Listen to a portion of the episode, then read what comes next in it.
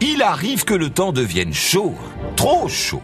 Pour nos ancêtres, bien plus que l'inconfort, un temps chaud, c'est le risque de voir les récoltes ne pas venir et donc ne pas pouvoir manger.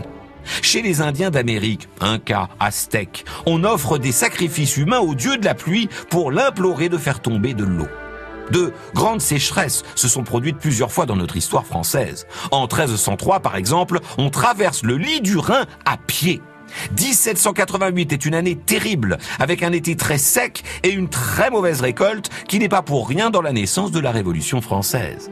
Cette année-là, dans la capitale, on sort la chasse de Sainte-Geneviève pour prier la sainte patronne de faire tomber la pluie sur Paris. Un réflexe de se tourner vers les cieux quand le ciel est trop bleu qu'on retrouve plus près de nous en 1976 une sécheresse qui n'en finit pas, une chaleur sans précédent, les évêques de l'ouest de la France qui demandent aux curés des paroisses de faire prier dans les églises pour que soit obtenue la pluie dont l'absence a déjà provoqué tant de dégâts. Une calamité qui entraînera le fameux impôt sécheresse pour aider les agriculteurs. 2003 est bien sûr resté dans les mémoires avec la tristement célèbre canicule qui a entraîné la mort de nombreux de nos concitoyens, notamment les plus âgés.